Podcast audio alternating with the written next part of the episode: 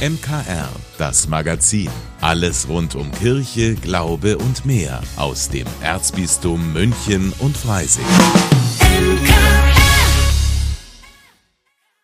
Heute mit Katharina Sichler. Für alle Krippenliebhaber gibt's in der kommenden Advents- und Weihnachtszeit einen Grund zum Feiern. Vor 800 Jahren hat der heilige Franz von Assisi in Greccio ein historisches Krippenspiel inszeniert. Es gilt als die Geburtsstunde der Weihnachtskrippe. Die damals neue Weise, die Weihnachtsbotschaft zu verkünden, ist zeitlos und berührt die Menschen bis heute. Zum Jubiläum haben die Münchner Krippenfreunde ihre Schätze aus dem Vereinskeller geholt. Das erklärt der Vorsitzende der Krippler, Bastian Riedinger. Die wertvollste ist tatsächlich eine Altmünchner Krippe der Familie Schachinger. Die hat der Verein damals geerbt und das sind weit über 200 Figuren zwischen 1750 und 1900. Unter anderem ist da zum Beispiel ein Engel von Ignaz Günther dabei. Allein für die Schachinger Krippe lohnt es sich, die aktuelle Krippenschau der Münchner Krippler im Rathaus von Gröbenzell zu besuchen. Bei der gut fünf Meter langen Krippendarstellung gibt es immer wieder etwas Neues zu entdecken. Das ist die größte, die ist auch in zwei Szenen zu sehen. Also nicht nur die Weihnachtsszene, sondern auch nochmal die Flucht. Die hat dann ganz typisch Münchner Figuren, die gibt es nur in München die ganzen Begleitfiguren mit Ungeheuern und auch ja, Fabelwesen vor allem. Jedes Jahr gern gesehen sind auch die Krippen, die einen Bezug zu Münchner Wahrzeichen herstellen, wie zum Beispiel die Krippenszene vor dem neuen Rathaus oder in der Münchner Au. Und Bastian Riediger hat für die Jubiläumschau auch noch ein Schmankerl aus seiner privaten Sammlung zur Verfügung gestellt. Ich stelle aus meinem privaten Fundus den heiligen Franziskus mit dem Jesuskind, also um dieses Jubiläum, was dieses Jahr feiern, zu ehren. Ein Ausflug nach Gröbenzell im Münchner Westen lohnt sich in den kommenden Wochen also ganz besonders.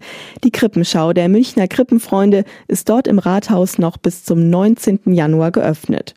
Zur Ausstellung gibt es auch ein vielfältiges Rahmenprogramm mit Krippenbaukursen und Führungen. Alle wichtigen Infos zur Jubiläumschau finden Sie auf der Homepage der Münchner Krippenfreunde.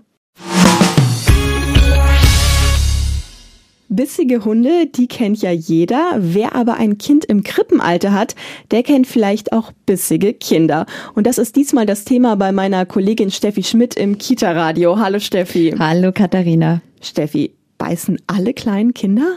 Nein, nicht alle.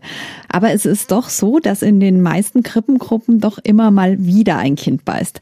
Das ist eigentlich auch ganz normal und auch gar nicht der Ausdruck von aggressivem Verhalten. Was denn dann, wenn es kein aggressives Verhalten ist? Also da spielen viele Faktoren rein. Erstmal durchlaufen Kleinkinder immer eine orale Phase, also eine Phase, wo sie alles mit dem Mund erkunden und ja auch in den Mund stecken. Und dazu kommt dann noch, dass Kinder unter drei Jahren sich ja sprachlich nicht wirklich gut ausdrücken können und dann beißen eben manche Kinder, um Aufmerksamkeit zu bekommen. Mhm. Hast du da so ein paar Beispiele, was für Situationen das sein können?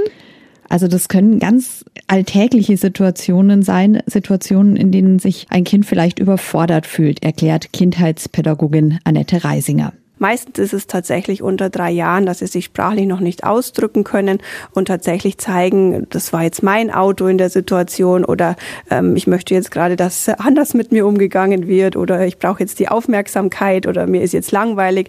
Also ganz viele verschiedene Dinge. Und wir sagen ja in der Pädagogik, hinter jedem Verhalten steckt ein Bedürfnis. Und da gilt es jetzt eben hinzuschauen und zu gucken, was zeigt uns das Kind damit. Aber auch äh, wenn das Kind damit etwas ausdrückt, das verstehe ich, so ein Biss ist ja für das Gegenüber nicht schön, das kann ja sogar gefährlich werden. Also kann man das Kind dann ja nicht einfach beißen lassen, oder? Nein, auf gar keinen Fall. Also im Idealfall begleitet man ein Kind dann so eng, dass man versucht, ähm, sich so mit ihm zu beschäftigen, dass man vielleicht schon vor dem Beißen erkennt, was gerade los ist und eingreifen kann. Falls aber trotzdem gebissen wird, dann sollte man sich bei unter Dreijährigen nicht in lange Erklärungen verlieren, warum man das jetzt nicht macht oder warum das gefährlich ist, sondern es ist eigentlich am besten nur ein kurzes Nein zu sagen, denn das wirkt meist am besten. Und wenn man wirklich gut aufs Kind schaut und so reagiert, dann sind eigentlich solche Beißphasen auch bald wieder vorbei. Mhm, also beißende Erwachsene kenne ich auch echt wenige, muss ich sagen. ähm, wer mehr zum Thema Beißen bei Kleinkindern erfahren will, heute im Kita-Radio nach dem Gottesdienst oder überall da, wo es Podcasts gibt, unter Kita-Radio. Ein Christkind in weiß-goldenem Gewand mit lockigem blondem Haar. Das klingt jetzt vielleicht richtig kitschig, aber eigentlich ist doch genau so ein Christkind für viele der Inbegriff von Weihnachten. Da strahlen dann die Augen so richtig und wie sich das anfühlt, wenn man auftaucht und sich alle freuen, das kann Linda Müller aus Erding nun die ganze Adventszeit live erleben. Denn die 22-jährige Studentin ist zum ersten Erdinger Christkind gewählt worden. Und was sie zum perfekten Christkind macht, womit man sich also als Christkind bewirbt, das hat sie dem MKR verraten. Also natürlich, dass man Weihnachten ganz, ganz toll findet, schon von klein auf. Meine Lieblingsplätzchensorte sind Zimtsterne. Ich lese sehr gerne Weihnachtsbücher. Ja, und ich finde, die Weihnachtszeit ist einfach was Magisches, was Tolles. Und ich fühle mich sehr geehrt, da Teil davon zu sein und den Kindern vielleicht die Weihnachtszeit dieses Jahr noch ein bisschen magischer und besonderer zu machen. Und genau für die Kinder ist Linda viel unterwegs am Erdinger Christkindlmarkt. Wann, das erkennt man im Programmheft ganz gut, denn immer dann ist ein kleines Engelchen mit abgedruckt. Dienstags werde ich immer eine Weihnachtsgeschichte vorlesen und danach kann man mit mir noch Bilder machen. Und freitags sind ganz verschiedene Programmpunkte. Zum Beispiel ist einmal eine Kinderstadtführung mit mir. Dann werde ich einmal mit den Kindern Wunschzettel schreiben. Wir werden gemeinsam Weihnachtslieder singen. Also ganz verschiedene Sachen. Dass Linda sich überhaupt als Christkind beworben hat, liegt übrigens daran, dass sie Weihnachten einfach liebt und alles, was drumherum passiert. An Stimmung, an Tradition. Also Christkind bedeutet für mich Familie. Bei uns wurde das ganz, ganz groß geschrieben, ans Christkind zu glauben. Ich habe immer Wunschzettel ans Christkind geschrieben. Und ja, an Weihnachten haben wir immer mit der Familie zusammen gefeiert und da wurden wir, oder ich und meine Cousine dann auch immer aus dem Raum geschickt. Also das wurde bei uns alles zelebriert und deswegen ja, ich habe ganz lange ans Christkind geglaubt und freue mich, diese Rolle einnehmen zu dürfen und das den Kindern auch zu vermitteln. Wie besonders und toll diese Jahreszeit und alles, was mit Weihnachten zu tun hat, ist. Meistens wird das Christkind ja mit Kindern unterwegs sein. Für manche wäre das vielleicht ein Grund, aufgeregt zu sein, ob die dann alle zuhören, mitmachen. Aber für Linda ist das gar kein Problem. Ich habe auch schon in der Nachmittagsbetreuung hier in Erding an der Schule gearbeitet und war Kinderschwimmtrainerin. Also ich habe da schon ein bisschen Erfahrung ähm, gesammelt. Also ich freue mich eigentlich nur auf alles, was kommt. Und ja, ein bisschen Aufregung ist natürlich immer dabei. Am Freitag wird der Erdinger Christkindlmarkt eröffnet und da ist dann natürlich das erste Erdinger Christkind mit dabei. Um 17 Uhr geht's los. Donnerstag wird ja auch der kleine Freitag genannt, also genau der richtige Zeitpunkt, um sich Pläne für das Wochenende zu machen. Wir haben ein paar Tipps für Sie. Münchner Kirchenradio Veranstaltungstipps.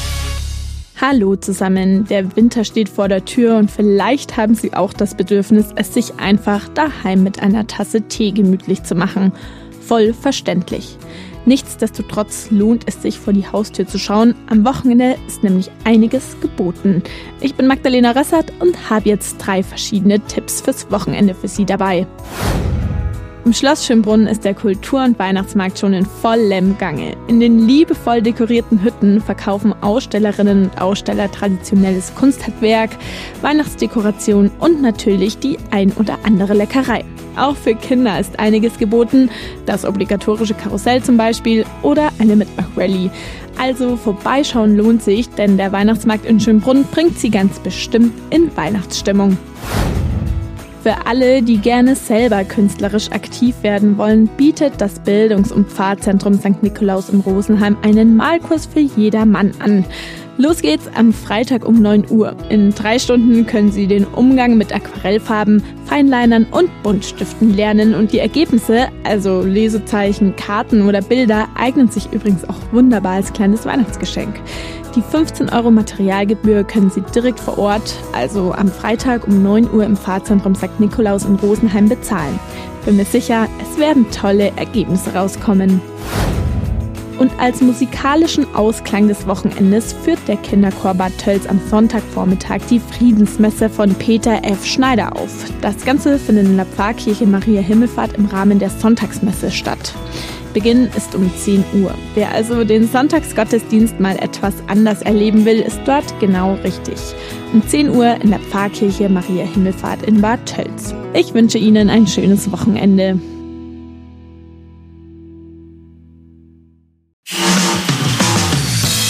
Vielen Dank, dass Sie sich unseren Podcast MKR, das Magazin des Münchner Kirchenradios, angehört haben. Wir freuen uns, wenn Sie unseren Podcast abonnieren und in der Podcast-App Ihrer Wahl bewerten. Am liebsten natürlich mit fünf Sternen. Wir haben auch noch viele andere schöne Podcasts. Diese finden Sie unter münchnerkirchenradio.de und überall, wo es Podcasts gibt. MKR, wir machen Ihren Podcast. MKR, mehr Tiefgang für den Süden.